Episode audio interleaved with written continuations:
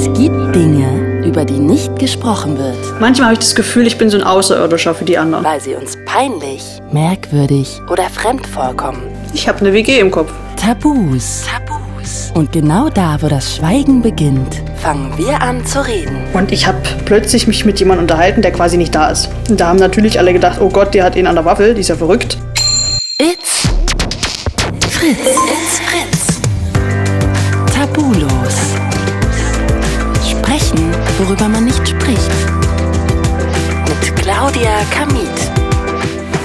Hallo und herzlich willkommen zu Tabulos. Ich bin Claudia Kamit und endlich geht es wieder los mit neuen Folgen. Ich freue mich echt wahnsinnig. Es hat alles ein bisschen länger gedauert wegen Corona. Ja, es ist, wie ihr euch vorstellen könnt, nicht einfach Leute zu erreichen. Wir haben Mikrofone quer durchs Bundesgebiet geschickt. Aber jetzt endlich geht es wieder los. Ich möchte mich auch noch mal ganz kurz bei allen bedanken, die mir zwischendrin immer so super viele liebe Mails schicken. Also für das Thema Regretting Motherhood habe ich echt so viele Nachrichten bekommen, weil es viele als Erleichterung empfunden haben, dass sie mit diesem Gefühl, welches sie ihren Kindern gegenüber empfinden, nicht alleine sind. Das fand ich echt sehr spannend, dass das so zu einer Erleichterung geführt hat bei vielen.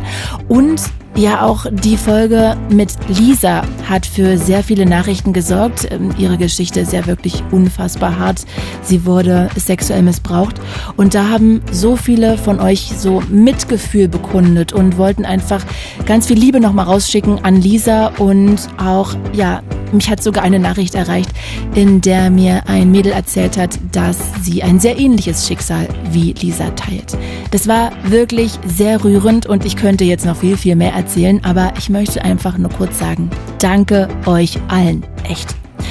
Ab jetzt gibt's also wieder jede Woche eine neue Folge. Das Konzept ist genau das gleiche. Ich treffe mich mit Leuten, deren Leben sich um ein Tabuthema dreht. Und auf Alicia heute habe ich mich wirklich wahnsinnig gefreut, denn sie selbst sagt, sie hat eine WG im Kopf.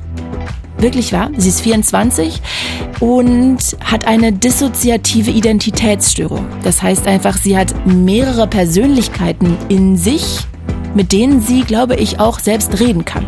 Aber weiß ich nicht genau. Ich habe auch irgendwie tausend Fragen. Ich möchte natürlich gerne wissen, haben diese Persönlichkeiten in ihr Namen? Haben die bestimmte Eigenschaften? Äh, können die untereinander reden? Wie fühlt sich das überhaupt an? Und können die sogar komplett Besitz von ihr ergreifen? Ja, diese Fragen, die klären wir jetzt. Liebe Alicia, tausend Dank erstmal, dass du dir die Zeit genommen hast. Ich weiß, dass du selber von dir sagst, du hast die kleinste WG im Kopf. Wie muss ich mir das vorstellen? Ist ja eine schöne Umschreibung. Was heißt das für dich? Naja, es bedeutet, dass man halt, ich sag mal, sein, sein Leben mit vielen verschiedenen Identitäten teilt, sozusagen. Und die WG habe ich quasi als ähm, Sinnbild, weil es halt immer sehr schwierig ist, sich für die Leute vorzustellen, was eine dissoziative Identitätsstörung ist. Und von daher sage ich immer, das ist wie so, eine, wie so eine kleine WG eben, die zusammenlebt. Und so ist das bei mir quasi auch. Ich habe dann so meine kleine WG im Kopf und da ist eben jeder so, wie er halt ist, so für sich, hat so ein eigenes Zimmer und das ist halt genauso eingerichtet, wie derjenige ist und so halt, dass man sich vorstellen kann. Ich glaube, die meisten von uns kennen das eher unter multiple Persönlichkeitsstörung. Das nennt man aber inzwischen dissoziative Identitätsstörung. Also ist eigentlich genau dasselbe, nur ein anderer Name, ja? Okay, also nur, dass viele wissen, okay, das ist die Schublade quasi. Kannst du mal kurz erzählen, deine WG? Wer wohnt denn da alles in deinem Kopf? Also, da haben wir einmal die Kleine, die ist so ungefähr fünf Jahre alt. Sie könnte auch jünger sein, ist ganz schwer zu sagen. Dann haben wir Chris, Vicky, Lucifer und Alex. Das sind wie viele? ich habe jetzt mitgezählt, jetzt sind es fünf, aber und Joker noch sechs. Und bei einer WG hat man ja die Chance, dass auch Leute ausziehen können, wenn sie sich nicht benehmen. Also ausziehen in dem Sinne, sie werden inaktiv, ja. Das ist tatsächlich so. Also ich hatte früher noch eine Person, das war Michael. Und Michael äh, war eben stumm, also der konnte nicht sprechen, der konnte nur hören. Das heißt, der hat mitbekommen, was in seinem Umfeld alles vorgegangen ist. Das war ganz schlimm, das war zu meiner Mobbingzeit damals als Kind und der konnte sich nicht äußern. Also egal, was die mit mir gemacht haben, der konnte nicht, nicht schreien oder sagen, hör auf oder so. Das und der ist dann irgendwann inaktiv geworden. Äh, Ich weiß nicht, ob er noch existiert, das kann durchaus sein. Aber er ist halt äh, nicht mehr also für mich greifbar oder irgendwie, dass er mit mir kommunizieren würde. Und woher Weißt du dann, dass es ihn gab, wenn der gar nicht sprechen kann? Das merkt man, das ist so ein Gefühl. Und außerdem äh, kommunizieren die verschiedenen Teile ja miteinander. Das heißt, mir wird ja auch ab und zu von Vicky oder mal von Chris oder mal von Alex erzählt, du, da ist einer mit dabei, der ist irgendwie ganz komisch oder ja, der hat Scheiße gebaut oder sowas eben. Ne? Das wird mir dann eben auch erzählt. Und dadurch weiß ich dann, mhm dass da wohl jemand sein muss, weil so, warum so würden sie es mir erzählen, wenn es nicht so wäre, wäre ja Quatsch. Also das heißt ja, die einzelnen WG-Mitbewohner in deinem Kopf haben auch eine Art von Charakterzug. Kannst du uns die mal so ein bisschen vorstellen? Wie ist denn die Kleine? Also die Kleine ist eher so ein bisschen weinerlich, die kann ganz schlecht schreiben, geschweige denn lesen. Mhm. Und sie ist halt, naja, sehr dolle in sich gekehrt, manchmal so ein bisschen eine Trotzphase. Naja, wie Kinder halt sind, so ein bisschen mal so, mal so. Ja, aber sie ist eben eher schüchtern. Also sie geht ganz, ganz selten nach außen, wenn überhaupt. Und ja, es ist etwas schwierig mit ihr. Ich versuche mich immer so ein bisschen um sie zu kümmern. Ich sag mal, deswegen habe ich zu Hause auch ganz, ganz viele Stoff, Stofftiere sitzen, dass sie dann immer halt mal so ein Stofftier bei sich hat, dass sie das mal drücken kann, ein bisschen schmusen kann. Das mache ich schon und äh, das ist mir halt auch selber aufgefallen, dass ich diese ähm, kindliche Art, dadurch, dass meine Kindheit halt nicht so besonders war, ich nie ablegen konnte anscheinend und sie ist so eine Art, ja, so eine Art Ableger davon. Das sind die ja alle im Prinzip. Das mhm. ist ja nicht so, dass verschiedene Menschen in dir selber wohnen, sondern es ist im Prinzip, das sind alles Akzente der eigenen Identität, wenn man so will man ist sich halt nur selber fremd geworden, so könnte man das auch betrachten. Bist ja selber fremd geworden. Wenn du gerade sagst, du weißt nicht genau, wie alt sie ist, obwohl du auch mit denen kommunizieren kannst und die untereinander kommunizieren, ähm, könntest du nicht fragen, ob sie fünf oder sechs ist? Wäre das möglich? Das könnte ich, aber die äh, können das selber schwer einschätzen, wie alt jemand ist. Die raten selber nur. Also wenn die Person es dir quasi nicht selber sagt, bist du davon abhängig, was dir gesagt wird an Informationen. Das ist wie ein riesiger Computer, könnte man manchmal auch sagen, wie ein riesiges Datensammelsystem, was von diesen ganzen Akzentierungen von der Persönlichkeit immer wieder Informationen sammelt und das sozusagen immer auf dem aktuellen Stand hält. Aber es gibt eben auch ähm, Teile, mit denen kann nicht kommuniziert werden, weil die sind zwar im System, aber keiner hat auf die selber Zugriff. Das heißt, man könnte sagen, eine, eine Person, die im Inkognito ist, nicht sichtbar für die anderen. Was heißt das genau? Inkognito kann ich mir gerade nicht so richtig vorstellen. Nicht alle Personen wissen, welche Personen da sind. Das heißt, die können sich selber überhaupt nicht wahrnehmen, gegenseitig. Manche sind so voneinander getrennt, weil nehmen wir mal an, ähm, zum Beispiel ein Trauma kollidiert mit dem anderen Trauma. Und das ist nämlich das Problem. Diese Persönlichkeiten sind, sage ich mal, wie Fotos, die geschossen wurden in diesem Moment, wo mir eben schlimme Sachen passiert sind. So. Mhm. Und wenn die sich dann zur gleichen Zeit auch noch treffen, ist das natürlich nicht schön für die Person, die das Problem hat. Das würde ja doppeltes Leid erzeugen, sage ich mal. Und so ist es eben möglich, dass diese beiden Traumas existieren, sich aber nicht gegenseitig irgendwie streifen. Die wissen nichts voneinander. Und für die Person, für mich ist das eben natürlich angenehmer, weil ich mich dann oft an das Trauma auch nicht erinnern kann. Was ist angenehmer? Ähm, naja, dass ich mich nicht daran erinnern kann. Das ist ja der Grund, äh, warum diese dissoziative Identitätsstörung existiert. Das ist ja teilweise, um einen selber zu schützen, dass man sich nicht erinnern kann. Ah, und du meinst, dass äh, wenn es verschiedene Traumata gibt Oh, dann kann das dazu führen, wenn die kollidieren würden und sich dann dadurch, dadurch potenzieren würden, dass die teilweise nichts voneinander wissen und das ist dann für die Person selber angenehmer, dass die dann nichts voneinander wissen, weil es sonst noch schlimmer wäre. Ah, jetzt habe ich es kapiert. Und sag mal noch mal kurz zurück auf die Kleine. Jetzt hast du also gesagt, wenn ich dich jetzt fragen würde, wie alt bist du, würdest du das ja mir ganz normal sagen können, ne? Bei der Kleinen kannst du das aber nicht, weil sozusagen dieser Baustein von ihr nicht so richtig sichtbar ist. Also das heißt, an diese Information könntest du auch nicht rankommen. Habe ich das richtig verstanden? Es ist halt wirklich schwer. Und äh, kann die denn mitwachsen? Kann die in zehn Jahren 15, 16 sein oder bleibt die so? Die Kleine bleibt so, weil sie ist ein, ein Trauma, was ungefähr, denke ich, also ich vermute es mal, das muss mit fünf oder sechs Jahren gewesen sein, deswegen ist sie wohl auch ungefähr in dem Alter. Mhm. Und das ist sozusagen immer dieser Teil. Verstehe. Stell uns doch mal die anderen noch vor. Wer ist Lucifer? Naja, er ist so ein bisschen so ein kleiner Schalk, würde ich sagen. Er spielt den Leuten gerne Streiche so ein bisschen, hat also seine Freude dran. Ist aber hauptsächlich eher der Narzisst. Also er kann Leute sehr gut manipulieren, ist charmant, er ist ein guter Gesprächspartner durchaus. Er spielt aber auch ein bisschen mit den Leuten. Und er ist mhm. so, naja, soll ich sagen, er tut den Leuten auch gerne mal was Böses an. Das gibt's schon, dass er halt mal böse Streiche spielt, dass er mal was wegnimmt von jemandem oder so, ohne eben zu fragen. Und wie ist Vicky? Vicky. Vicky ist auch, die ist so teilweise ein Borderliner. Das heißt, dass die sowohl extreme Gefühle hat, als dass er eigentlich dann, also sie explodiert dann manchmal ist extrem wütend, extrem traurig oder extrem glücklich. Das sind wirklich diese extremen Gefühle, die bei ihr hochkommen. Sie kann auch sehr, sehr dolle schüchtern sein, hat dann Angst und will gar nicht mehr mit irgendjemandem sprechen oder ja, das ist immer richtig krass bei ihr, wenn es schon kollidiert, sage ich mal. Oder sie ist auch sehr flippig, dass sie heute mhm. sagt, oh, heute möchte ich mal eine rote Hose anziehen, weil ich heute einfach so gut gelaunt bin, ja. Und das ist eben ganz seltsam bei ihr. Das tingelt immer so hin und her. Ja, lass uns gleich den nächsten vorstellen. Wen magst du als nächstes uns beschreiben? Äh, machen wir mal Chris. Mhm. Chris, mhm. Chris ist halt ein Beschützer, das heißt, er muss dafür Sorge tragen, dass mir bzw. dem Körper und den anderen nichts passiert. Der ist wie so ein, wie die Polizei, ja. okay, okay. Der Polizist der WG, der beschützt dich vor allem außen oder auch den anderen in dir? Mm, naja, auch innen. Also er passt schon auf, dass es nicht, ähm, ich sag mal so, die Oberhand gewinnt. Die streiten sich natürlich auch darüber, ähm, wer darf denn als nächstes bestimmen oder kann man nicht mal den Platz tauschen. Na, so eine Diskussion gibt es halt auch.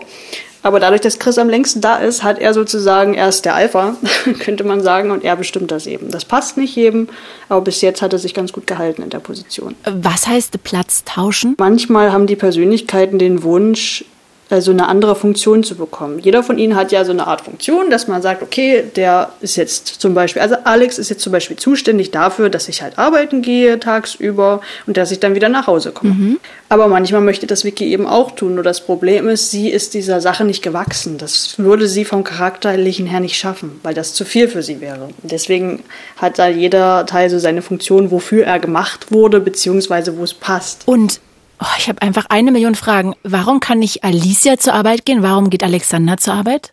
Es ist unterschiedlich. Also die meiste Zeit bin ich tatsächlich da, aber es gibt immer wieder Momente, wo ich das nicht hinbekomme, weil ich dann getriggert werde von einem Trauma. Das heißt, dass dann, ich sag mal, ein Geruch oder ein Ton oder ein Wort auftaucht, was mich an diese schlimme Situation von damals eben erinnert. Mhm. Und dann ist das so schlimm für mich, dass ich in dem Moment so ein bisschen dissoziiere, das heißt nicht ganz da bin. Ich kriege mein Umfeld nicht mehr richtig mit, kann auch nicht unbedingt adäquat mit Emotionen jetzt einer Situation entgegenkommen. Das, das schaffe ich dann einfach gerade nicht. Kannst du mal ein Beispiel nennen? Was für ein Geruch oder für ein Geräusch? Naja, zum Beispiel so ähm, Geruch ist bei mir so ein Sommergeruch, ganz leicht mit Zigarettengeruch zusammen. Und das liegt daran, ähm, weil ich eben damals mit 13 vergewaltigt worden bin und äh, der Vergewaltiger hat damals eben in seinem Auto eine Zigarette angemacht. Und darum ist es mir manchmal im Sommer halt unangenehm, ähm, wenn ich im Auto sitze oder auch draußen, dann diesen Geruch plötzlich wahrzunehmen. Tut mir auf jeden Fall sehr leid, dass dir das widerfahren ist. Wirklich von Herzen. Naja, kann man nichts machen. Hm, naja, also ich, ja, so drüber bügeln würde ich nicht, aber ich kann total verstehen, dass das auch eine Art ist, wie man damit umgehen muss, dass man sozusagen auch so ja, da eine Distanz zu aufbaut. Hm. Ich werde auch gleich nochmal weiter mit dir darüber reden, was so diese dissoziative Störung ausgelöst hat. Aber äh, stell uns doch mal ganz kurz jetzt noch Johnny und Joker vor. Die haben wir jetzt ja noch nicht kennengelernt. Johnny. Johnny ist eigentlich um die 40 ungefähr. Der ist eigentlich ziemlich ruhig. Man könnte sagen, er ist der stumme Erwachsene in der Gruppe. Eigentlich macht er nicht viel. Er sagt lediglich mal so, ich sag mal, er ist realistisch er versucht, die Leute vom Träumen abzuhalten. Von wegen, hey, lass uns nach Las Vegas fahren heute einfach mal. Und er sagt dann, ah nee, lieber nicht. ah, okay, also er ist quasi eigentlich die erwachsene Instanz. Ja, der Vernünftige. Ah, verstehe. Und Joker? Na, Joker? Naja, Joker ist nicht vernünftig. Der tut das, was ihm beliebt. Heute so, morgen so. Und er macht sich eigentlich gar nichts aus, sage ich mal, Zukunft. Überhaupt nicht. Also für ihn zählt das jetzt und wenn er da Leute mhm. ärgern kann, dann ist er eigentlich ganz glücklich. Er ist so der Typ, der sagt, das Karma trifft jeden irgendwann mal. Und er hält sich halt selber für das Karma ab und zu. Ist so ein bisschen wie Joker von Batman, so ähnlich könnte man das sagen. Ja, daran musste ich gerade auch denken, ja. Ja, ja, deswegen. Also er spielt den Leuten halt auch gerne Streiche und sowas, was Lucifer ähnelt in dem Sinne, aber doch nicht irgendwie gleich ist, weil es, das ist mehr so eine sadistische Art und Weise. Der freut sich schon ziemlich drüber, wenn er jemanden Maßbein stellen kann oder so. Also das ist schon, das gibt ihm ein gutes Gefühl und er meint, dass das eben richtig so ist. Und äh, das gibt dann wieder ein Problem auf, sage ich mal, weil man hat ja auch ähm, Täteranteile in sich selber drinne das ist der Grund, warum manche Anteile solche, ich sag mal, hm, schwierigen Persönlichkeitsstrukturen haben, die einen eher zum Täter machen. Ne? weil das einfach, ich sag mal, diese Täterrollen, die äh, Traumas verursacht haben, sind ja irgendwo durch das Trauma selber noch da. Mehr oder weniger. Also für einen sind sie halt, äh, wie soll ich das sagen, man hat sich eingebrannt in den Kopf des anderen. So ist das in der Art. Und manche Persönlichkeitsanteile haben davon sozusagen Spuren drin. Deswegen ähneln die einem Täter manchmal. Das hat aber nichts damit zu tun, dass es jetzt derselbe Täter ist, quasi irgendwie wiedergeboren oder sowas. Sowas nein, sowas nicht. Das ist einfach ich denke, eine Art, um damit umzugehen. Und deswegen sind die manchmal etwas schwierig. Ja, ich glaube, dass das total komplex ist. Ich wollte eigentlich noch so ein bisschen erstmal über diese Leute noch erfahren, aber weil du das jetzt immer wieder angeschnitten hast, erzähl uns doch mal ganz kurz, weil ich glaube, die meisten wissen das gar nicht. Wie genau kommt es denn zu diesen verschiedenen Persönlichkeitsanteilen, zu dieser dissoziativen Persönlichkeitsstörung? Also in der Regel ist das so, dass man, ich glaube, vor dem fünften Lebensjahr oder bis zum fünften Lebensjahr äh, ein Trauma erlebt. Und das Trauma ist quasi für das Kind so schlimm, dass es das selber nicht verarbeiten kann. Das heißt, es ist einer Situation ausgeliefert. Da sprechen wir eben von Gewalt extrem oder auch psychischer Gewalt. Das heißt, äh, wenn man ein Kind quasi nicht umarmt, nicht mit ihm spricht, ihm keine Liebe gibt. Das kann genauso eine schlimme Auswirkung haben wie Gewalt. Das ist eigentlich dasselbe, nur das eine ist mehr physisch und das andere ist eben nicht sichtbar an der mhm. Form. Also das heißt richtig äh, beleidigen, ignorieren, überschlagen bis hin zu sexuellem Missbrauch. Genau, genau. Das sagt zumindest die Fachliteratur, sage ich mal. Ähm, es gibt halt Sachen, ich kann mich nicht an alles erinnern, muss ich leider sagen. Vielleicht hat das auch seinen Vorteil, schwer zu sagen. Ähm, aber ich nehme an, dass es bei mir auch so gewesen ist, weil ich das recht früh entwickelt habe. Also ich wusste nicht jetzt mit fünf Jahren, oh ja, ich habe verschiedene Persönlichkeiten. Nein, so war das nicht. Das kam erst so mit acht oder neun, habe ich plötzlich angefangen, so eine komische Stimme in meinem Kopf zu hören. Das war ganz seltsam.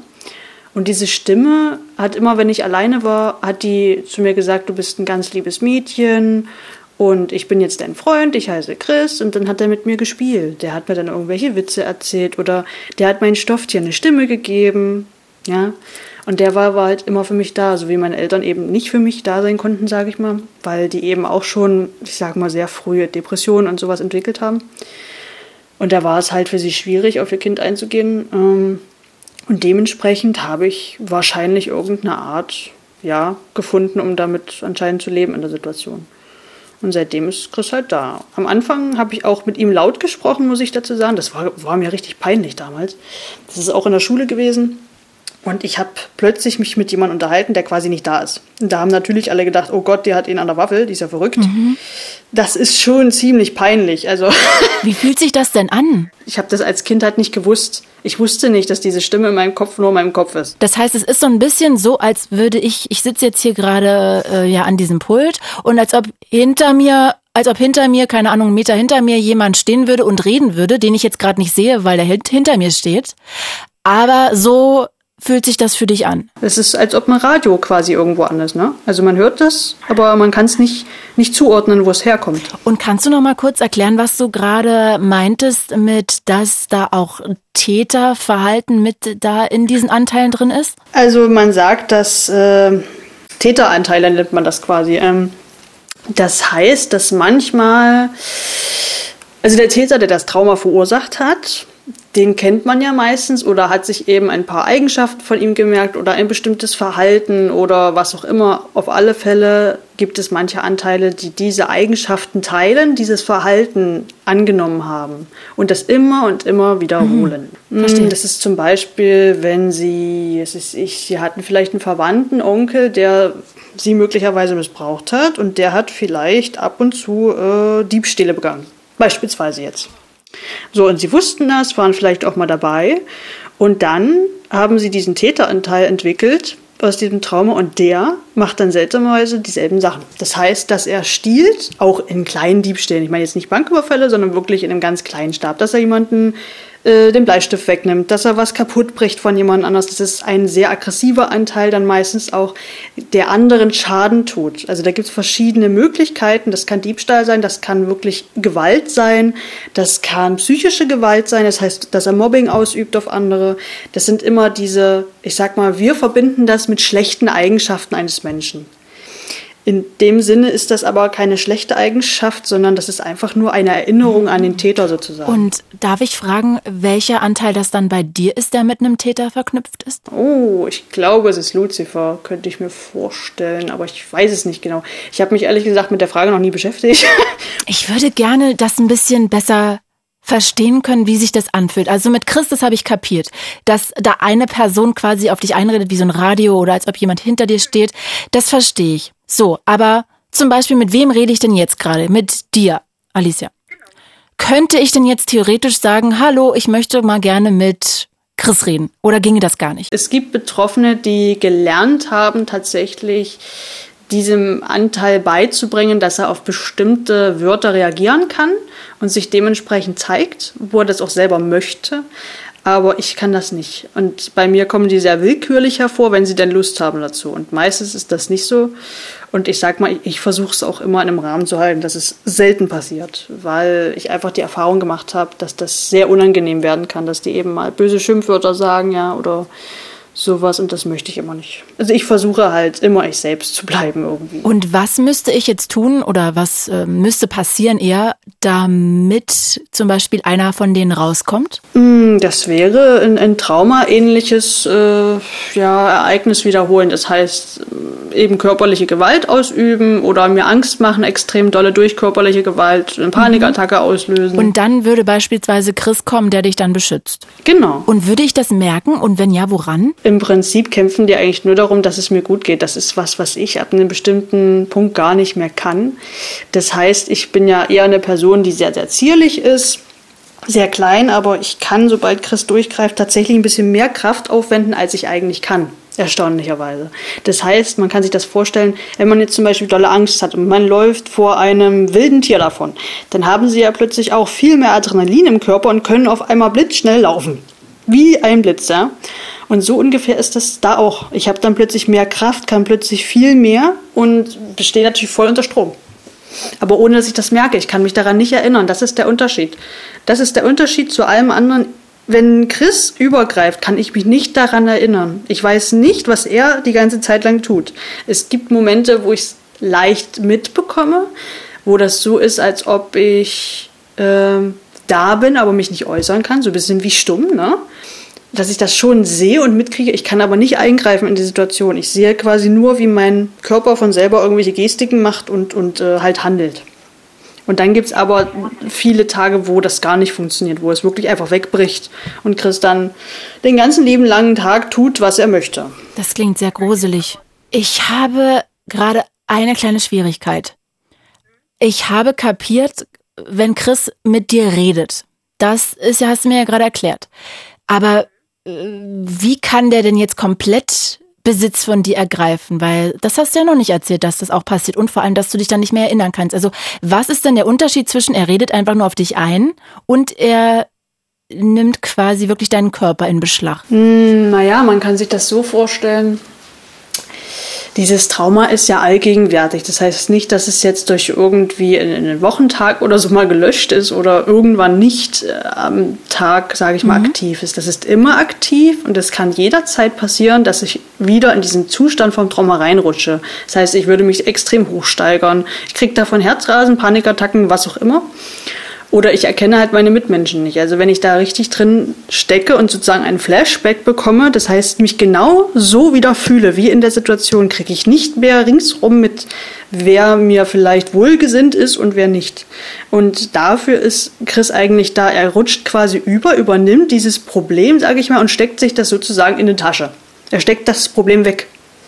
Er ist wie so ein, ja, was kann man sagen? Wie so eine Handyhülle, die man drüber steckt um, um es vor Kratzern zu schützen. Wenn Sie jetzt quasi Ihr Handy haben, machen Sie ja auch vielleicht so eine Klebefolie drüber über den Bildschirm, dass es nicht zerkratzt. Und sowas in der Art ist Chris. Der kann das, dieses Zerkratzen, dieses erneute starke Zerkratzen verhindern, indem er da diese Ladung an Energie einfach rausnimmt. Okay, also das heißt, ich versuche es mir immer noch vorzustellen. Es tut mir leid, dass es so, so schwierig nachzuvollziehen ist. Das heißt, es gibt eigentlich zwei Zustände. Es gibt einmal den Zustand, dass Chris quasi mit dir einfach nur redet, wie so ein Kumpel, der quasi neben dir sitzt, den du nicht siehst. Die sind die ganze Zeit da. Also das ist immer so ein, äh, man denkt ja, dass die nur anwesend sind, wenn man, wenn sie wechseln. Nein, dass die sind die ganze Zeit da. Und was denkt zum Beispiel Vicky gerade? Was sie denkt, weiß ich nicht. Ich kann nur das hören, was sie mir sagt. Was sagt sie denn gerade? Naja, sie weiß nicht so richtig, was sie mit der Situation anfangen soll. Es kommt ihr alles ein bisschen seltsam vor. okay, das ist ja echt, okay, interessant. Das heißt, das, so habe ich noch gar nicht kapiert. Okay, das heißt, sie sitzen die ganze Zeit neben dir quasi. Ihr sitzt auf einer Bank, du redest aber mit mir. Die anderen können aber quasi auch noch was sagen, auch wenn ich das nicht höre, aber du kannst mir das dann mitteilen. Ja. Ähm, eigentlich ja so, als ob wir wirklich am Telefon miteinander sind, aber ich nur du hast den Hörer und die anderen können nur über dich kommunizieren. Spannend. Aber es gibt auch Situationen, die sozusagen so nah oder die, sagen wir mal, die Situationen, die so sind, dass sie dein Trauma aus der Kindheit triggern, dass dann einer der Persönlichkeiten übernimmt. Stell dir vor, du stehst vor einer Tür und diese Tür geht nach innen auf. Jemand öffnet die Tür. So, und die Tür kommt jetzt immer näher auf dich zu mit der Klinke, immer näher, näher, näher, näher. So ein Gefühl ist das, so als würde jemand aus dir jetzt herauskommen. So ein bisschen so ganz seltsam, als, ja, so seltsam und dann kippt das über in, du wirst müde und schläfst. So rüber. Also wirklich so Blackout, richtig schwarz vor Augen, bumm, zack, weg. So als ob man geschlafen hat und man wacht dann einfach wieder irgendwo auf, man weiß nur nicht meistens, wo man ist. Und dann übernimmt quasi einer der anderen. Genau. Und dann? Manchmal ist das, als wäre man betrunken, beispielsweise. Ja, man wacht dann irgendwo wieder auf und man weiß nicht, wo man war. So eine Art kann das manchmal sein. Klingt aber auch echt ein bisschen beängstigend. Äh, ja, ich hatte tatsächlich das oft in meiner Kindheit, dass ich dann, äh, ich sollte eigentlich zur Schule gehen, bin aber irgendwo in einem Nachbarort aufgewacht plötzlich. Das ist das war äußerst verstörend, ja. Und wie kam das dann in, also was ist dann passiert, dass das ähm, so ausgeartet ist? Also ich nehme an, also äh, für mich war es immer ganz schlimm, früh mit dem Bus zu fahren. Ich war so ein typisches Buskind halt, weil ich auf so einem Kuhort gewohnt habe, sage ich mal, so ein kleines Kaff. Ähm, das Problem waren meine Mitschüler, die mich halt schon früh im Bus traktiert haben, die haben mich beworfen mit irgendwas bespuckt, also ganz schlimm. Und da hatte ich halt immer Angst, in den Schulbus zu steigen. Und an dem Tag muss Chris entschieden haben, nein, wir fahren heute nicht mit dem Bus, wir lassen das. Und ich habe davon nicht viel mitbekommen. Also ich wollte wohl anscheinend zum Bus gehen, nur irgendwie fehlte da dann ein ganzes Zeitstück von über mehr als sechs Stunden. Keine Ahnung, was er da getan hat. Und äh, ja, bin dann irgendwo im Nachbarort aufgewacht. Auf einer Bank. Und kannst du dann darauf vertrauen, dass der dich auch versorgt, dass dann der auch was isst und trinkt und dich nicht in, keine Ahnung, eine schwierige Situation bringt, wie, keine Ahnung, dass du jemand anders schlägst oder so? man muss lernen, mit denen zusammen zu agieren, weil man eben nicht alleine ist. Man kann nicht alles alleine entscheiden. Das ist häufig ein Problem. Ich sag mal, früher mit diesem, sag ich mal, extrem Aufwachen irgendwo, das fand ich gar nicht geil, weil mir hat das auch Angst gemacht. Ich wusste ja plötzlich nicht, warum bin ich jetzt hier und, und wo bin ich eigentlich hergekommen. Also ich war dann völlig verstört und durcheinander. Hab dann auch viel geweint, weil ich so eine Angst hatte und nicht, nicht wusste, was ich tun sollte. Ich meine, ich bin dann in den nächsten Bus eingestiegen, das ging da alles und es war alles kein Problem, aber äh, das ist schon äußerst verstörend. Und dann hat er eben zu mir gesagt, na ja, äh, ich habe diese Entscheidung getroffen, weil ich das äh, wichtig für uns befand und das ging so nicht und ich habe dich jetzt hergebracht, weil hier bist du sicher. Und dann habe ich zu ihm halt gesagt, also ja, also ich kann darauf auch antworten ganz normal, nur ich mache das dann leise, ohne dass meine anderen Mitmenschen das mitbekommen. Oder ich schreibe es eben auf Zettel. Das heißt, er kann mir im Kopf eine Frage stellen und ich antworte auf einem Stück Papier. Das geht auch. Das ist einfach so, damit wir uns quasi unterhalten können. Und äh, habe dann eben gesagt, ich sag, das, das geht gar nicht. Ich du kannst doch nicht einfach mich hier irgendwo hinsetzen und dann meinen, dass das alles gut wird damit. Nur das war eben damals seine Art der Lösung. Er ist der Typ, der sagt, okay, wir, wir gehen ganz aus der Situation raus. Statt zu handeln in der Situation, geht er komplett aus der ganzen Situation raus. Er löst, sage ich mal, die, den ganzen Stressmoment auf. Das macht er auch heute noch ab und zu. Dass wenn ich irgendwo eine Panikattacke bekomme, wie am Busbahnhof irgendwo in Dessau, äh, dann macht er einfach Feierabend und dann gehe ich wieder zurück zum Zug. Das ist mir auch schon passiert zwischendurch. Das sind ganz komische Momente. Das äh, klingt jetzt auch echt speziell, wenn ich das jetzt mal so sagen darf und ich hoffe, du nimmst mir das nicht böse. Nee, alles gut. Aber am Ende ist das ja eigentlich, muss man mal sagen, eine unglaublich schlaue Schutzfunktion vom Geist, ne? Also. Ja, ja, er will, er will mir nur was Gutes damit tun, um Gottes Willen. Er würde mir nie schlimmen Schaden zufügen wollen damit oder so. Er tut das nur, weil er glaubt, aus seiner Sicht heraus, aus seinem, Zustand, so wie er sich entwickelt hat, so wie er den Menschen das Verhalten abgeschaut hat, so wie er von Eltern gelernt hat, von Geschwistern, von Menschen, die mich umgeben haben. Von denen hat er mal gelernt, okay, das scheint eine gute Entscheidung zu sein, den Ort zu verlassen, der mich stört. Das ist wahrscheinlich sein Problem. Oder er geht eben mitten rein. Wenn ich irgendwie angegriffen werde, so, das ist ab und zu schon mal passiert, dass mich jemand geschubst hat oder so, dann geht er eben voll drauf. Und derjenige kriegt dann einen aufs Maul. Das, das ist natürlich leider schon passiert. Ich hatte in der Ausbildung einen Jungen, der hat mich immer wieder ständig betatscht, weil er meinte, ich bin so eine Hübsche. Und ich habe ihm fünfmal gesagt, er soll das unterlassen, weil ich das nicht möchte, angefasst zu werden. Ja, beim fünften Mal habe ich es dann lauter gesagt und er konnte es immer noch nicht lassen und wurde dann ordentlich in der Küche vermöbelt von Chris. Naja, ich konnte mich nicht dran erinnern, es ging so schnell. Ich habe dann nur, ich bin dann aufgewacht auf dem Tisch so ein bisschen, also an dem Tisch habe ich dann gesessen und so ganz schnell geatmet, habe dann geguckt und der Junge war da völlig verheult, also nicht schwer verletzt, alles gut, aber äh, der hat sich offensichtlich ganz schön erschrocken, was das kleine Mädchen austeilen kann. Und sag mal, wann geht Chris dann wieder aus dir raus? Also bei dieser Sache, die du gerade erzählt hast mit dem Schlagen, da ist ja klar, wenn sozusagen die Gefahr vorbei ist. Aber äh, nach den sechs Stunden, als du da in dem anderen Dorf warst, also warum ist er, er hätte ja auch eigentlich von dir Besitz ergreifen können, dich ins Nachbardorf schicken und dann, keine Ahnung, nach einer Dreiviertelstunde wieder sozusagen zurückweichen, dass du wieder Kontrolle übernimmst. Warum sechs Stunden? Was passiert dann, damit das wieder zurückswitcht? Wenn er keine Lust mehr hat. Also in der Regel ist es so, wenn die traumatische Situation zu Ende ist, das heißt, dass der Triggerpunkt weg ist, oder wenn er keine Lust mehr hat. Wenn er sagt, oh, ich will jetzt nicht nach Hause mhm. laufen, mach du das mal. Das passiert auch. Und sag mal, könntest du mal ich, ich merke, dass du total offen darüber reden kannst, über dieses Thema. Du hast das kognitiv total gut drauf, darüber zu erzählen. Du kannst es auch sehr bildhaft beschreiben.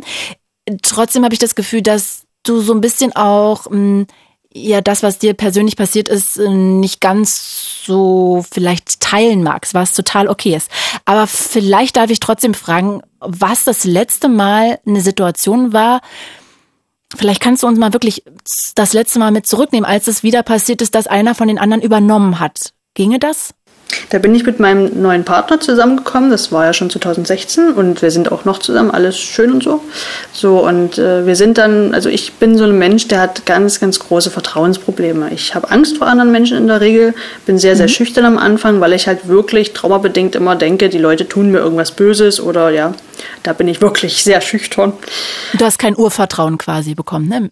In der Kindheit. Mhm. Ich bin da immer sehr zurückhaltend und wirklich vorsichtig und Jedenfalls sind wir dann eben zu seinen Freunden mal hingefahren, wo sie sich alle mal getroffen haben beim Grillen. Das weiß ich noch, das war so im Sommer. Und dann sind wir eben dorthin gefahren. Ich war total aufgelöst, nervlich, hatte Panikattacken, nur alleine schon beim Hinfahren. Wir waren noch nicht mal da, aber ich habe totale Panikattacken gehabt und dachte, oh mein Gott, vielleicht halten die dich jetzt für total bekloppt und was denken die wohl? Und ja, das war mir richtig unangenehm. Und ähm, Gut, dann waren wir eben da. Dann hatte ich da die ganze Zeit Panikattacken, während ich da saß auf irgendeinem Gartenstuhl und habe irgendwie versucht, irgendwo hinzugucken, nur niemanden anzugucken, weil mir das so peinlich war, ich rot angelaufen bin. Und äh, ja, das war volle Blamage, äh, richtig schlimm. Und dann habe ich irgendwie gemerkt, irgendwas war komisch. Irgendwas, also diese Panikattacke hat sich immer weiter und immer höher gesteigert, bis ich fast schon keine Luft mehr bekommen habe. So schlimm war das. Und dann auf einmal hat es mich ausgeschaltet einfach. Also, wie gesagt, der schwarze Bildschirm in meinem Kopf war da und das war's. Und ich sag mal, dann bin ich abhängig natürlich von den Menschen, die um mich herum sitzen. Es muss wohl so gewesen sein, dass ich angefangen habe, richtig dolle zu hecheln, also so richtig stark zu atmen, sage ich mal, und angefangen habe zu zucken, wie so ein Epileptiker. Das, das sind dann so eine dis dissoziativen Anfälle, nennt man das. Es sieht aus, als hätten sie Epilepsie, haben sie aber nicht.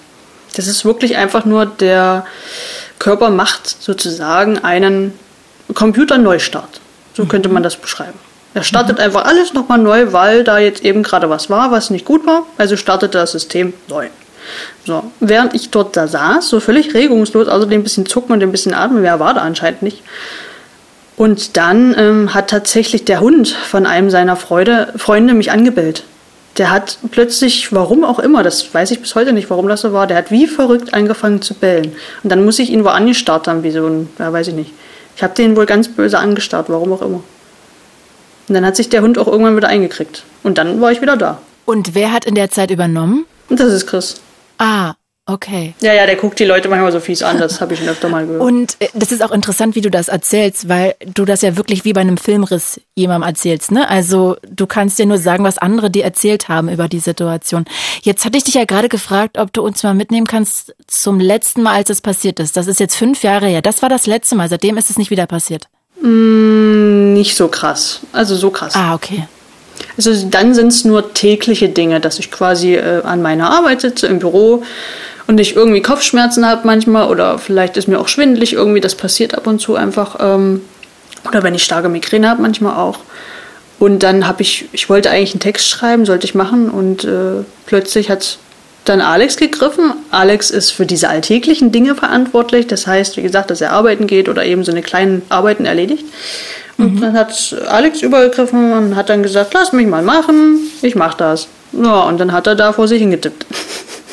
10, 20 Minuten hat er da vor sich hingemacht und es war okay. Also es war auch völlig in Ordnung und es hat auch keiner mitgekriegt. Jetzt hast du ja aber eben gerade oder vorhin gesagt gehabt, dass Alex für deinen Job zuständig ist.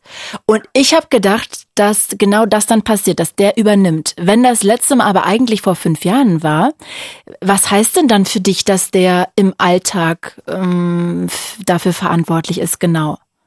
Das heißt, der, der redet dann immer mit dir in dem Moment. Nee, Alex ist immer dann für mich da, wenn ich halt diese Trigger habe. Und ich habe das eben auch tagsüber, mal in der Woche oder so. Ja, Das ist äh, nicht von irgendwas großartig abhängig, das passiert immer mal zwischendurch. Also man kann sagen, so am Tag habe ich das schön, dass es ein bis zweimal switcht. Das ist tatsächlich so. Ah, und dann hast du aber auch diese Blackouts, weil ich ja meinte, wann war es das letzte Mal? Und du meintest vor fünf Jahren, aber dann ist es ja doch jeden Tag. Ja, es ist jeden Tag, aber nicht so krass. Achso, weil das dann immer nur ganz kurz genau, ist. Genau, weil das nur ganz kurz ist. Das sind dann vielleicht mal 10 Minuten, mal 20 Minuten, aber in der Regel ähm, sind das wirklich 5 Minuten oder sowas ganz Kleines. Ganz kleine Abstände sind das nur noch. Ja, ich finde auch fünf Minuten sich nicht an irgendwas erinnern können, sehr lange, ehrlich gesagt. Ja, aber das ist mir lieber, als wenn es dann sechs Stunden sind oder so. Ähm, das finde ich wesentlich mehr verstörend und fünf Minuten kann ich verkraften, ist okay. Das glaube ich. Ich, ich würde gerne mal mit zwei Sachen kommen. Zum einen, wenn man das in Filmen sieht, ja, ich weiß auch gar nicht, kannst ja auch mal sagen, ob dich das eigentlich emotional richtig abfuckt oder angreift. Wenn das in Filmen hm, eingebaut wird, dann redet ja, sagen wir mal, einer im Fernsehen hat irgendwie auch diese Störung und hat ein Kind in sich, wie bei dir die Kleine. Und dann fängt er ja auch an, mit so einer Babystimme dann ganz oft zu reden. Also ganz oft. Aber wenn, also das ist irgendwie das erste Bild in meinem Kopf gewesen, was ich hatte zu dieser Störung. Äh, das ist aber totaler Quatsch. Oder gibt's Leute, die dann auch mit einer anderen Stimme also, reden? Also soweit ich das erlebt habe, ja, gibt es. Also ich bin ah. zum Beispiel so, dass ich zu Hause mit meinem Partner entwickle ich manchmal diese Eigenschaft, dass ich anscheinend mit einer Kinderstimme mit ihm rede, aber ich selber kriege das gar nicht mit. Aber ich glaube, das geht nicht nur dir so. Da habe ich das Gefühl, das machen auch Männer, wenn sie mit ihren Freundinnen am Telefon sind, oder? Also, also oder ist es dann nochmal extrem? Es ist ein Unterschied immer, ob sie, ich sag mal, in einer Rolle stecken und die sich einfach nur anpasst an den jeweiligen Gesprächspartner. Ne? Zu seinem Partner ist man ja immer anders als zu einem Arbeitskollegen, das genau. sowieso. Ja, und da ist man natürlich anders, dass man mit einer weicheren Stimme manchmal spricht oder ganz andere, manchmal auch Begrifflichkeiten verwendet oder was auch immer. Ne? Das, äh, der Unterschied ist, die Leute können sich äh, erinnern erstens und die machen das bewusst meistens dass sie eben zu ihrem Schatzi, oh du liebes Hasi und keine Ahnung was, ne? Sie verstellen dann die Stimme, weil das halt so niedlich ist und ja, das machen sie mit Absicht, sind sich darüber auch bewusst. Ich merke das aber nicht. Wenn ich diese komischen, ich sag mal, Stimmhochrutscher habe, dass das sich so kindlich anhört oder so ganz komisch. Das merke ich dann nicht. Manchmal kriege ich es mit und denke so, oh, äh, irgendwas stimmt jetzt hier nicht und oh, das ist äußerst komisch, denke ich mir dann aber, ja. Ist das dann auch die Kleine, die da in dem Moment übernimmt? Ich denke, dass es sie ist, schwer zu sagen. Äh, wieso, wieso ist das schwer zu sagen? Das klingt jetzt wie ein Vorwurf, aber ich denke so, entweder ja redet die ja mit dir, dann kannst du es ja davon unterscheiden, oder die übernimmt, dann hast du einen Blackout. Dann müsstest du doch das eigentlich auseinanderhalten können. Nee, nee, das ist, das ist ja das. Man kann, ich sag mal, es gibt diese zwei Zustände, ja, aber es gibt auch Teile, die völlig unabhängig davon agieren. Das heißt, dass die nicht mit mir sprechen, dass die gar nicht mit mir kommunizieren dass die einfach tun, was sie wollen und ich kriege mit, sie tun irgendwas. Ich kann aber weder was tun, noch kann ich mit denen sprechen, noch kommunizieren die mit mir. Die machen einfach, was sie wollen. Das gibt's auch. Und das ist bei der Kleinen immer so. Sie tut einfach und ich muss zugucken. Und dann hast du auch einen Blackout? Nee, bei ihr nicht. Bei ihr merke ich es relativ, dass sie da ist irgendwie und etwas tut. Also da kann ich so weit greifen, dass ich das tatsächlich mitbekomme. Aber sie macht nichts in dem Sinne, dass das völliger Blackout ist. Nö. Ah, das heißt, eigentlich gibt es drei Zustände. Einmal quasi, wenn er hinter dir steht und du ihn nicht siehst, dann wenn er übernimmt oder auch wenn er übernimmt, aber du noch relativ viel Kontrolle darüber hast. Genau. Und wenn Chris komplett übernimmt, dann hast du aber nicht die Chance zu sagen, okay, jetzt nee, gehe ich rein. Bei Chris gar nicht. Ah, okay. Ja, und dann habe ich noch eine andere Frage. Und zwar, ich hatte mal eine Radiosendung und da hat auch ein Typ angerufen, der genau das gleiche hat. Und der konnte das aber, glaube ich, gefühlt weniger kontrollieren. Denn zum Beispiel, wenn der schlafen wollte, musste der immer den Fernseher anlassen, weil die Stimmen ihn extrem laut beschimpft haben. Also eigentlich, wenn die an waren, haben die ihn die ganze Zeit nur runtergemacht. Hast du das Hast du das auch? Beleidigen dich auch deine Leute, deine WG-Mitbewohner? Wenn sie stinkig sind, wenn ich eine Entscheidung treffe, die ihnen nicht gefällt. Oder wenn ich mit jemandem befreundet bin, den sie nicht mögen, dann machen sie mich auch runter. Dann sagen sie mir, du Miststück, du bist eine Arschgeige oder du wirst sowieso nie was erreichen. Das sind, das sind eigentlich die Wörter, die äh, oft entweder Mobber zu mir gesagt haben, der Täter zu mir gesagt hat oder meine Eltern zu mir gesagt haben. Das sind Wörter, die ich bereits kenne, die habe ich aus der Kindheit mitgenommen. Und das sind quasi dieselben Wörter, die sich wiederholen. Immer und immer wieder. Aber wie kannst du dich denn dann zum Beispiel mit jemandem unterhalten, wenn die anderen den die ganze Zeit dabei runtermachen? Kannst du da überhaupt noch zuhören? Mm, es ist schwer. Ich, ich versuche zuzuhören und so, manchmal tue ich auch nur so, als würde ich zuhören und gucke dann irgendwo in der Weltgeschichte rum. Das ist der Grund, warum ich viele mhm. Leute nicht angucken kann teilweise. Ähm, es liegt auch an der Stresssituation. Ne? Also die regen sich genauso stärker manchmal mit auf durch eine Stresssituation dass sie dann plötzlich regelrecht aufblühen und dann anfangen, irgendwie wild rumzuschimpfen oder sie streiten sich aus irgendwelchen blöden Gründen. Und wenn du abends schlafen willst? Es geht. Manchmal haben sie irgendwie noch so Kommentare, da fühle ich mich manchmal wie bei so einer Buchvorlesung, wo dann einfach irgendjemand ein bisschen was erzählt und dann kommt der andere und sagt, oh, halt jetzt die Klappe, es ist viel zu spät, dass du dich mit sowas hier beschäftigen willst. Ach, irgendwann schlafen sie ein. Könntest du denn, wenn Chris übernimmt, ihn fragen, was passiert ist? Also, dass der dir auch die Erinnerungslücken schließt oder geht das nicht? Also, er sagt es mir manchmal freiwillig, aber es gibt halt auch Tage, wo er das nicht will. Da sagt er, dann wirst du schon rausfinden oder das wird dir schon einer sagen, frag mal die anderen oder frag mal den und den. Also es lässt sich ein bisschen rekonstruieren, wie beim Puzzeln quasi, äh, dass ich eben auch die anderen Teile fragen kann. Das heißt, wenn Chris mir das nicht sagen möchte, kann ich beispielsweise auch ähm, Vicky fragen, ob die mir das eventuell sagen möchte. Manchmal weiß sie was, manchmal nicht. Und die reden auch untereinander miteinander. Ja. Das klingt, hm. sei mir nicht böse, aber das klingt irre anstrengend und kräfteraubend. Größtenteils ist es wirklich nervig, aber ich sag mal, das ist so ein, ähm, wie wenn du ein Kind hast manchmal nervt es dich zu Tode, aber du liebst es ja irgendwie doch trotzdem. Können noch neue Leute dazukommen? Ja, hast du gesagt. Wenn ein Trauma stark genug ist, mit dem ich nicht umgehen kann, ja, dann kommt eine neue Person. Oh, mm, jetzt hast du ja gerade schon erzählt, dass das so ungefähr mit neun passiert ist, dass Chris zu dir gefunden hat, dass das der erste war quasi, der da in deinem Kopf eingezogen ist. Wann war dir denn bewusst, dass das in Anführungsstrichen nicht normal ist? Also, dass es nicht normal ist, war mir bewusst, als die anderen mich dafür ausgelacht haben und gesagt haben, ich bin verrückt. Da war es mir irgendwie bewusst, dass das anscheinend nicht normal ist. Und wie bist du dann zur Diagnose gekommen? Das kam erst viele Jahre später ähm, über den Psychologen dann. Also meine Eltern haben mich quasi zum Psychologen dann gebracht, Termin gemacht, äh, nach meiner Vergewaltigung quasi, wo das vor Gericht alles gegangen ist. Und äh, ja, der hat dann die Diagnose irgendwann mal gestellt, weil er das mitgekriegt hat. Entschuldige bitte, wann war die Vergewaltigung nochmal? Die war 2010, da war ich 13. Und vorher hattest du aber schon diese Störung? Das war schon vorher alles da. Und dann muss es ja auch vorher, vor, bevor du fünf warst, hast du ja gesagt, schon dieses erste Traumata gegeben haben. Was war das dann? Darf ich das fragen? Keine Ahnung, wer es war, was es war, ich weiß es nicht. Das Einzige, an was ich mich erinnern kann, ist ein Kinderbett.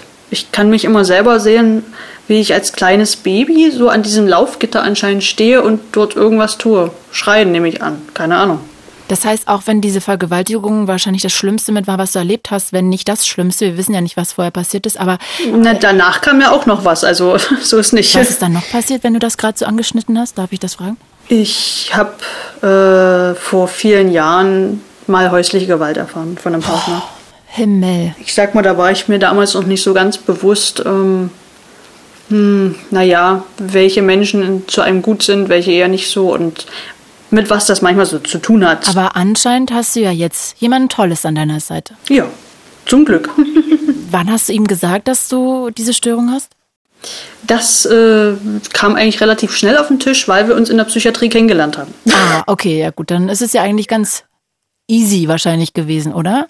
Und naja, ich, ich sag mal so, er nimmt mich einfach, wie ich bin. Das hat er früher schon getan, das hat sich nicht verändert. Er wusste, worauf er sich einlässt, mehr oder weniger. Also, naja, bis ins Detail wusste er das nicht, worauf er sich eingelassen hat, aber äh, im Groben. Ich meinte jetzt mit Easy auch eher so die Plattform zu bauen, dass man überhaupt erstmal auf so ein Thema kommt. Das stelle ich mir ansonsten jetzt nicht so, so leicht vor. Ja, natürlich. Also es hat am Anfang halt ganz viel gebraucht, bis wir so, bis ich ihm mehr so vertraut habe, bis ich auch teilweise diesen Glauben abgelegt hat, dass er mich halt wie alle anderen Partner in der Vergangenheit mich mhm. verlassen wird oder ja, böse zu mir sein wird oder so. Es hat sehr lange gedauert, aber da haben wir eben gemeinsam dran gearbeitet. Und der hat mich auch immer schon unterstützt, wenn es jetzt um Therapie ging oder irgendwas. Auch während meiner Ausbildung hat er mich immer schon unterstützt. Also der ist so mein Felsen in der Brandung. Und gibt es aber auch Probleme wegen der Störung zwischen euch? Führt das manchmal zu komplizierten Situationen? Ja, ab und zu. Also es ist halt, wenn ich so kindlich bin, ist das Problem, dass es manchmal irgendwie ein bisschen peinlich ist, wenn ich das in der Öffentlichkeit mache. Ah, okay. Mhm, ja, gut. Wenn wir zum Beispiel Auto fahren und ich habe ähm, in diesem kindlichen Bereich ist es so, dass meine Hand plötzlich zu einem Entenschnabel wird. Also so verformt man mit der Hand, ne, wie man das als kleines Kind halt so macht. Mhm. Und diese Ente kann sprechen. Das heißt, dass ich dann das Fenster runterkurble und zu anderen Autofahrern mit der Hand sage, na du, das eben in der Öffentlichkeit. Das ist sehr peinlich für ihn. das hatten wir tatsächlich, ich glaube, vor zwei Jahren, zu Silvester war das, da hat ähm, die eine hat halt äh, ein junges Mädchen und der haben sie ein, was war denn das? Ich glaube, eine Art Pferd war das, genau. Und dieses Pferd war aus Stoff und das konnte laufen. Das hat halt so Wir-Geräusche gemacht, so Wir, und dann konnte das so laufen. Und das war so toll, dass ich mich an dem Ding irgendwie, ja, ich habe mich davon total angezogen gefühlt, wusste aber nicht wieso und konnte es nicht lassen, mit diesem Ding zu spielen vor all den erwachsenen Menschen, die mich da umgeben haben, habe ich angefangen, mit diesem Ding zu spielen. Keine Ahnung warum, aber und ich konnte es auch nicht lassen. Mit der Babystimme wahrscheinlich.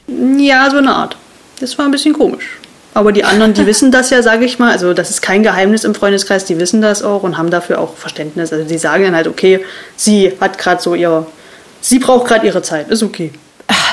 Ich weiß nicht, ob ich dich das fragen darf, aber wie ist es denn beim Sex? Ah, ui, das ist natürlich eine sehr interessante Frage. Also das ist sowohl als auch. Also Vicky zum Beispiel ist der Teil, mit dem ich sehr oft in vergangenen Beziehungen fremdgegangen bin, nachdem ich mich eben nicht so geliebt habe, war dann Vicky der Meinung, komm, wir suchen mal uns was anderes, was so auf dem Markt ist, vielleicht finden wir ja einen netten und vielleicht wird das ja unser Traummann. Und dann dachte ich so, ja, ja, na gut, kann ja jetzt nicht so verkehrt sein, obwohl Betrügen ja nicht in Ordnung ist. Aber wie gesagt, ich habe mich halt nicht geliebt gefühlt und dann dachte ich, gut, okay, naja, warum denn nicht? Also haben wir das tatsächlich dann gemacht und ja, sie hatte ihren Spaß dabei. Sie hat tatsächlich aber auch mit Leuten geschlafen, die ich nicht kenne. Keine Ahnung. Und heutzutage im Leben erlebe ich es oft, oder was heißt oft? Ich habe es mal erlebt, dass Leute auf mich zukamen und gesagt haben, na Schätzchen, erinnerst du dich noch an uns? Ich sag, was? Wer sind Sie? Habe ich dann gesagt, na ja, wir hatten doch mal Sex miteinander. Kannst du dich nicht dran erinnern? Ich sage, nein. also das sind äh, sehr komische Momente, wo ich dann nicht so richtig weiß, was ich tun soll, beziehungsweise äh, mich da so auch angewidert irgendwie empfinde. Ich weiß es nicht. Und ist ja auch da etwas gruselig, weil man ja auch nicht weiß, denkt die an das Kondom? Ja, eben. Also, wie gesagt, ich weiß ja gar nicht, was da stattgefunden hat. Wer weiß, was die da gemacht haben. Keine Ahnung. Ah. Oder das ist ja, hat ja aber auch so ein bisschen was, wenn du dich nicht daran erinnern kannst, so von jemand verfügt über deinen Körper und lässt da Männer eindringen. Oder hat das gar nichts damit zu tun für dich? Hm, naja, wie gesagt, sie ist ein Teil von mir. Das heißt, sie lebt sich aus sie tut das, wofür ich vielleicht nicht den Mut hätte manchmal oder äh, ja, das, was ich halt brauche. Und in dem Moment war es wahrscheinlich, dass ich mich nicht geliebt gefühlt habe und Sex ist ja eine Art und Weise, wie man sich mal kurz geliebt fühlt, sage ich mal in dem Sinne und auch zur Kompensation ist das einfach von Stress oder ne?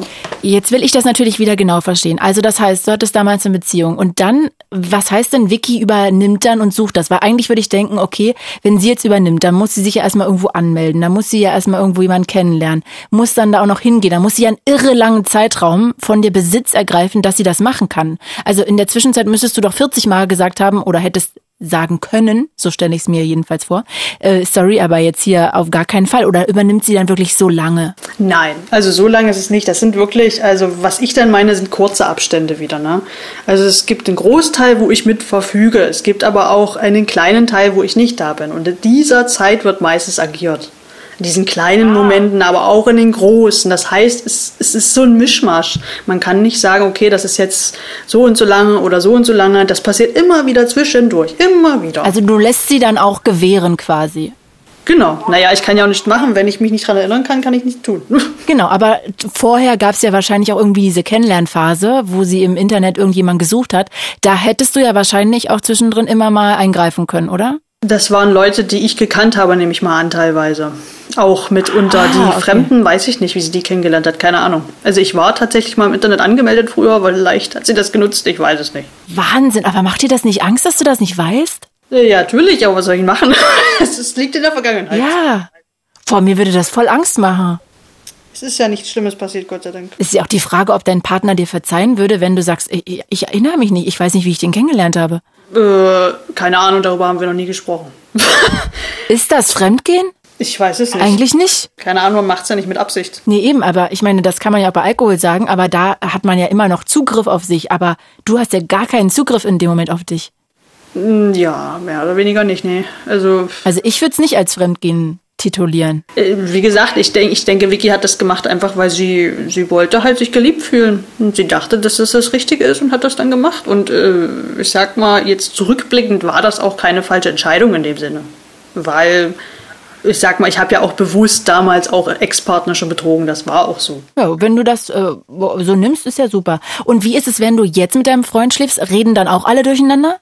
Mm, nee, es geht eigentlich. Am Anfang der Beziehung war das eher noch so, weil Chris vor allem, der hat eben sehr schwieriges Vertrauen, ähm, war das für ihn ganz doof. Der wollte keinen neuen Partner, weil er immer gesagt hat, die Männer, die tun uns immer nur weh, die machen immer nur Scheiße mit dir, lass das doch. Mhm. Und dann wollte ich das natürlich nicht und habe mich da eben so selber ein bisschen gesträubt und das fand Chris gar nicht geil und hat dann ständig äh, meinen Partner halt auch mal beleidigt zwischendurch mitten im Gespräch. Der hat ihm dann irgendein böses Schimpfwort an den Kopf geworfen oder nachts dann eben auch, wenn ich dann aufgewacht bin, ich habe das gar nicht gemerkt. Das heißt, ich habe geschlafen und dieser Teil war wach und der hat dann angefangen zu reden im Schlaf.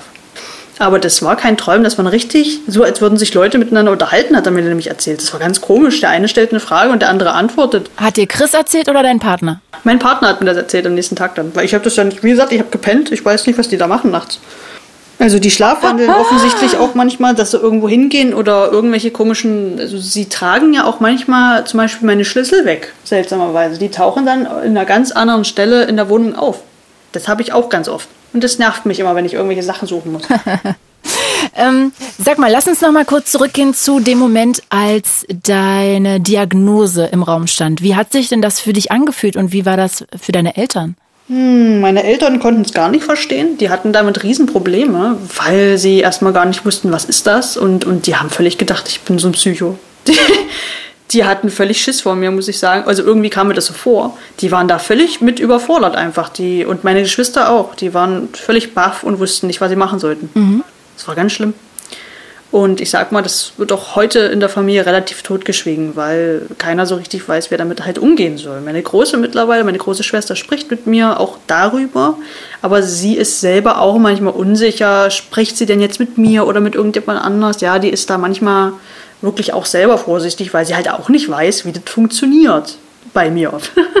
sie hat dann immer Angst manchmal, dass sie sich mit irgendjemand anderem unterhält. Ich sage, nein, sprichst mit mir, alles gut.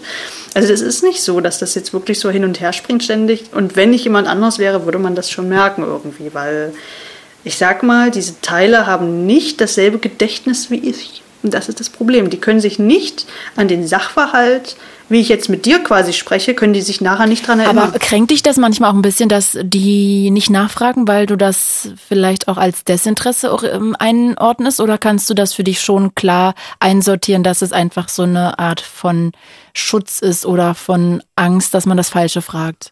Ich kann das schon verstehen. Es ist eben eine surreale Situation für denjenigen. Erstens, er kann es nicht sehen. Zweitens, äh, nur weil irgendjemand mir so einen äh, Zettel hinschreibt, wo da irgendeine Diagnose steht, das heißt doch nicht, dass es so sein muss. Ne? Für jemand Außenstehendes ist das nur ein Stück Papier, was ihm gar nichts bestätigt. Ne? Also selbst Ärzte können sich irren und ich sag mal, die Diagnose mhm. wird sowieso schon seit Jahren immer wieder hin und her diskutiert. Die Betroffenen selber leiden natürlich mega drunter, weil ich mir sage, ich mache das doch nicht einfach zur Show, damit ich hier irgendwas erzählen kann.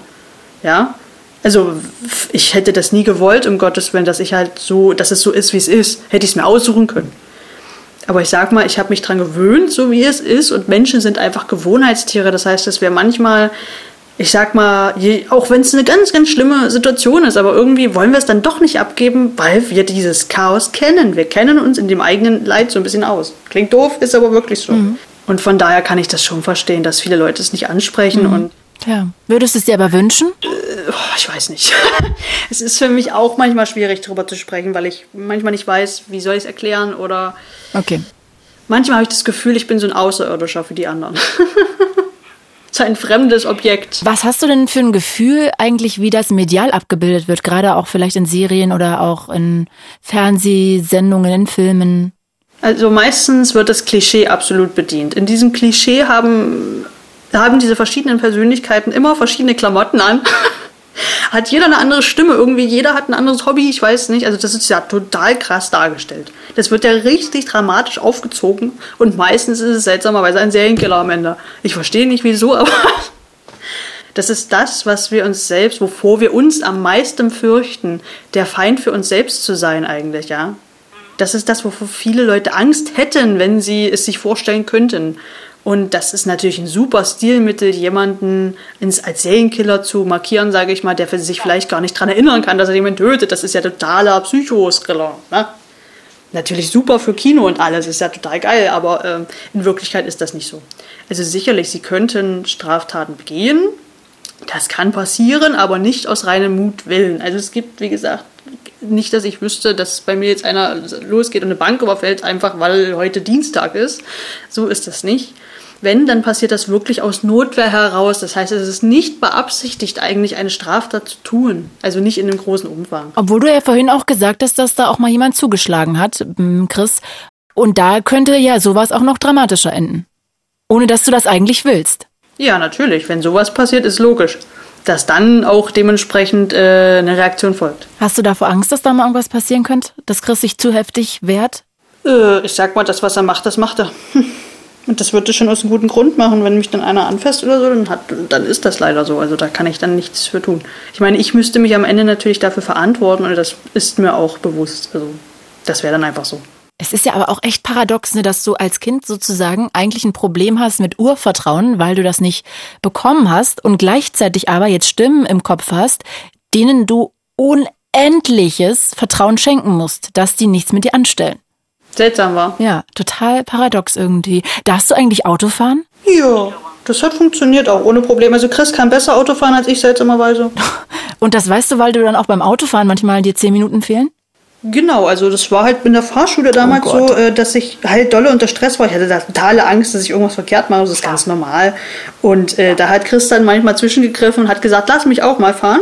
Und hat dann quasi geschaltet. Der lernt durch Nachahmen, lernt er quasi. Ist auch lustig, dass du sag, das sagst, der lernt durch Nachahmen, weil am Ende bist das ja alles du, ne? Genau, also man kann sich nur nicht mit sich selbst identifizieren. Das ist eigentlich der Trugschluss.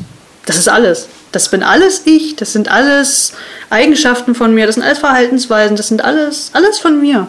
Aber ich kann mich nicht damit identifizieren, weil ich es vielleicht aus Gründen der Scham nicht kann, möglicherweise, weil ich es nicht möchte. Wer weiß warum. Aber es ist ja trotzdem interessant, dass du sagst, der guckt sich das ab, weil eigentlich ist dir ja klar, dass er sich da gar nichts abguckt, sondern ihr habt das einmal in dem Gehirn gelernt, ihr habt nur eins und er ruft das quasi ja genau aus dem gleichen Gehirn auch ab. Aber trotzdem hast du das Gefühl, der guckt sich das ab. Warum ist das so? Naja, weil das meine Wahrnehmung ist. Also ich nehme ihn mhm. ja als einen, einen, anderen Menschen wahr. Nee, das ist ja total gut. Das ist ja jetzt auch ähm, sehr, sehr ähm, kleinteilig, was wir machen. Und aber trotzdem einfach spannend. Ich glaube, das hilft nochmal, um das so ein bisschen eher nachvollziehen zu können. Wir waren ja gerade schon bei dem Film, bei den Klischees. Äh, gibt es noch mehr Klischees, wo du sagst, ey, oh Gott, das stimmt einfach nicht, das ist so ein Quatsch? Oh, dass sie jeden Tag andere Klamotten anhaben, das stimmt nicht. also ich, ich habe eigentlich immer denselben Kleidungsstil, der ändert sich nicht großartig, nur weil da jemand anders da ist. Es kann sein, dass eben eine Persönlichkeit ihre Lieblingsstücke im Schrank hat, das ist tatsächlich so. Äh, mein Chris zum Beispiel mag es eher so ein bisschen männlicher, tritt er gerne auf. Logisch, weil er ja eine männliche Person ist dementsprechend. Das heißt, er trägt mal Hosenträger, er trägt zum Beispiel auch Hemden von Männern. Wirkliche Männerhemden trägt er tatsächlich in einer sehr kleinen Größe dementsprechend, damit es auch passt. Also das ist ihm schon sehr wichtig, ne? so ein bisschen das auszustrahlen. Aber wenn du das jetzt sagst, was heißt das denn? Der entscheidet das dann, wenn ihr das kauft, dass du das überhaupt kaufst? Oder steht er dann morgens vom Spiel, äh, vom, vom Schrank? Oder steht er dann morgens quasi mit dir vom Kleiderschrank und übernimmt dann, dass du diese Hosenträger auch rausnimmst und anziehst? Oder wie muss ich mir das vorstellen? Nein, also das, das ist eine gemeinsame Entscheidung mittlerweile, weil das ab und zu tatsächlich wirklich passiert ist, dass ich irgendwelche Klamotten anhatte und äh, nicht wusste, wo die herkommen, sogar. Also das war wirklich verstörend und da habe ich dann gesagt, das müssen wir besser takten dass wir uns das gemeinsam eben mal absprechen, wer hier was, wo und warum. Und dann sind wir eben auf den Trichter gekommen, dass man sich eben durchaus was kaufen kann, wenn der eine oder andere das eben möchte. Man muss das eben nur äußern. Kommunikation ist alles. Und das habe ich aber mit den Jahren erst gelernt, muss ich dazu sagen. Also Wahnsinn. das ist nicht so, dass ich das jetzt so mit neun, ab neun Jahre alt und dann ging das hier so los. Nein, das ist wirklich eine jahrelange Arbeit, dass sie mit denen kommunizieren, dass auch Vertrauen von denen gegenüber natürlich auch kommt und dass man sich gegenseitig so versteht. Ach, das ist ne? echt ein sehr interessantes Thema, muss ich sagen. Hm, wie kontrollierst du denn gerade, dass ich weiter mit dir die ganze Zeit reden kann? Naja, wenn es nur um mich selber geht, brauche ich ja nicht kontrollieren. Das bin ja nur ich. Könntest du eigentlich auch Medikamente nehmen, die das komplett unterdrücken? Mm, ich, nee, ich glaube nicht. In der Richtung weiß ich nicht, ob da überhaupt schon irgendwie mitgearbeitet wird. Ich meine, außer diesen normalen Sachen, dass man mal irgendwie was äh, gegen Panikattacken bekommt oder Depressionen und dementsprechend das ja. Also mhm. ich nehme tatsächlich Antidepressiva mittlerweile, weil ich es halt nicht mehr so gut im Griff habe, aber ansonsten eher nicht. Und machst du eine Therapie? Und könntest du dieses Trauma, ich nehme an, du machst eine Traumatherapie, könntest du dieses Trauma so verarbeiten, dass das quasi in Anführungsstrichen geheilt ist und diese Stimmen alle verschwinden? Theoretisch habe ich davon gehört, ja. Ich habe mal davon gehört, dass es so sein soll, aber ähm, die meisten Betroffenen lehnen das tatsächlich ab. Äh, aus dem Grund, ich sag mal, wenn sie einmal so sind, tja, mhm. das ist schon. Das ist deren Normalzustand. Normal ja, und sie sind auch irgendwo glücklich darüber, nicht ganz allein zu sein. Irgendwo schon. Weil selbst wenn man allein ist, man ist nie wirklich allein. Nicht wirklich. Und sie müssen auch nie davor Angst haben, dass diese Anteile sie im Stich lassen, weil das sind alles sie selbst. Sie passen sozusagen auf sich selbst auf, nur anders eben. Und das ist ein schönes Gefühl eigentlich. Wenn ich dir jetzt Matrix-mäßig hier eine blaue und eine rote Pille anbieten würde und würde sagen, hier bei der roten bleibt alles wie es ist, wenn du die blaue aber wählst, dann sind alle Stimmen weg. Welche würdest du dann wählen? Nein, also ich, ich würde das nicht wollen, dass das alles weg ist. Definitiv nicht. Spannend. Was ich definitiv wollen würde, ist, dass ich mit dem Trauma besser umgehen kann. Ja. Inwiefern? Das heißt, dass ich mich nicht mehr durch Gerüche, durch äh, Wörter, Klänge so, ich sag mal, getriggert fühle, dass ich das wieder erlebe, dass ich nachts nicht schlafen kann, dass ich Albträume habe, dass ich Panikattacken bekomme, dass ich diese Depression habe. Das würde ich gerne abgeben, wenn ich könnte. Einfach vorne an der, am Haken sozusagen hängen lassen. Sag mal, ich würde gerne noch kurz über Freundschaften reden. Wie ist denn das mit einer das? Also mit echten Freunden funktioniert das. Also ich kann Beziehungen durchaus halten. Es fällt mir sehr, sehr schwer. Ähm, ich sag mal, die Leute, die mich kennen, die mich mögen, die haben mich auch so akzeptiert, wie ich bin. Auch wenn die wussten, dass ich einen Knall habe, aber die fanden das eigentlich ganz gut so. Weil mir hat mal eine Freundin damals gesagt, in meiner Nähe kann sie normal sein. Also da kann sie so ausgeflippt sein, was sie bei anderen Leuten nicht kann. Und das finde ich schon bisschen niedlich auch, ja, dass mir das so jemand sagt. Also, dass eigentlich meine Probleme so gesagt für jemand anders von Vorteil sind, weil er sich dann nicht ganz so verrückt fühlt. Das Und ist da auch irgendwas mal passiert, wo du gedacht hast, oh verdammt, also dass jemand übernommen hat von deinen Anteilen und da irgendwas Blödes passiert ist, dass es eine blöde Situation gab? Mm, ja, mein Chris hat ein Mädel, was, mit dem ich mich damals sehr gut vertragen habe, äh, angebaggert. Das hat's gegeben. Ach. Ja, das war ein bisschen peinlich im Nachhinein, aber es hat sich dann aufgelöst in alles in Ordnung. Bist du bisexuell? Ja, das ist tatsächlich so. Ah, okay, okay, okay, okay. Ich habe halt viel getrunken und manchmal lösen sich dadurch eben auch Teile schneller nach außen, ne? weil es eben auch wieder eine Gefahrensituation sein kann durchaus. Und dann meinte Chris, oh Mensch, guck sie dir an, die ist eigentlich ganz hübsch, wollen wir die mal anbaggern? Und dann hat er das gemacht. Hm. Sie ist nicht drauf eingegangen. Ja, kann man jetzt sehen, gut oder schlecht, hm, was auch immer. Ja, hat schon gegeben. Du hast ja gerade schon angemerkt, dass es zum Teil für deine Freundin zum Beispiel auch was Positives hat. Gibt es noch mehr ähm, positive Sachen, Vorteile, die du wegen dieser Störung hast? Oh ja, ich kann super zeichnen. Aber nur mit Chris. Das ist mir aufgefallen, tatsächlich in der Schule schon. Also ich kann nicht zeichnen, ich kann nicht malen großartig. Äh, es gab aber die Situation, ich musste äh, für, Kunstunterricht, sollte ich halt was zeichnen. Es war quasi eine Art äh, von Porträt, nur eben in, in Strichen musste man das quasi so nacheinander quasi machen. Und ich konnte das überhaupt nicht. Und dann hat Chris gesagt zu mir so im Kopf, hey, ich habe Bock, das zu machen, ich kann das. Lass mich das mal machen. Gut, habe ich dann einfach gesagt, okay, machen wir so. Und als ich dann wieder klar war, habe ich festgestellt, dass das ganze Bild fertig war und das Ding sah wirklich aus wie die Kopie, aber ohne dass er durchgepaust hat. Das war voll krass. Und meine Kunstlehrerin ist fast vom Stuhl gefallen, weil sie gesagt hat, wie geht das? Vorher machst du so Malereien, so drei, vierjährige und plötzlich machst du hier so ein Ding. Hat sie gesagt, wie geht denn das? Ist das irgendwie neurologisch erforscht, wie das sein kann? Weil ihr habt ja eigentlich genau dasselbe Talent, ne? Ihr habt das ein Gehirn, von daher müsstet ihr ja eigentlich beide gleich scheiße zeichnen können, ehrlich gesagt. Ich habe keine Ahnung. Wahrscheinlich hängt das damit zusammen, weil Chris zum Beispiel einen Stift anders anfasst als ich. Wahrscheinlich durch diesen Druck vielleicht auch beim Schreiben oder irgendwas. Also ich nehme an, dass es deswegen einfach nur anders aussieht. Wahrscheinlich. Krass. Ich habe gerade echt riesige Augen bekommen und schüttel den Kopf, weil ich da denke, was? Wie geht das denn? Das ist ja, als ob jemand, als ob, äh, keine Ahnung, wenn Vicky übernimmt, sie plötzlich äh, fließend Mandarin sprechen kann und du keine Ahnung hättest, was sie da erzählt. Also so hört sich das gerade für mich an. Wahnsinn. Also dieses Gespräch werde ich nie vergessen. Bevor wir jetzt äh, uns verabschieden, äh, gibt es noch irgendwas, was du noch äh, dir von anderen wünschst, die das jetzt gerade vielleicht hören, wie die mit dir umgehen oder wie die allgemein diesem Thema gegenüberstehen? Ich würde mir wünschen, dass die Leute keine Angst haben vor der Diagnose, dass sie sich nicht irgendwelche komischen Sachen darunter vorstellen, sondern vielleicht bei Betroffenen selber fragen, oder sich auch belesen zu der Thematik, würde ich einfach mal sagen. Also, dass sie nicht immer diesem Hollywood-Zeug glauben, was da so abgebildet wird. Ja, und abschließend würde ich jetzt gerne von deinen WG-Mitbewohnern wissen, wie fanden die es denn? Was sagen die denn gerade? Die einen sagen, na ja, war ganz nett, aber ich glaube, Vicky ist immer noch verwirrt, die weiß immer noch nicht so richtig, was sie für eine Meinung hat. und was sagt Chris?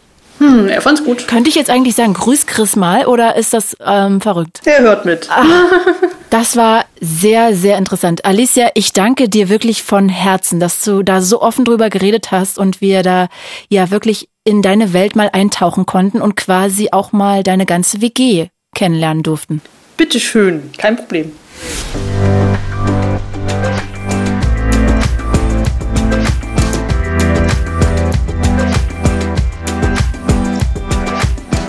Ihr wisst Bescheid, wenn ihr diesen Podcast Tabulos auch mögt, dann empfehlt ihn doch mal weiter oder auch, ja, schreibt gerne eine Bewertung bei iTunes rein. Ich möchte mich noch ganz doll bei meiner Redakteurin Charlene Rogal bedanken und damit bin ich raus. Ich bin Claudia Kamit und das war Tabulos. Fritz ist eine Produktion des RBB.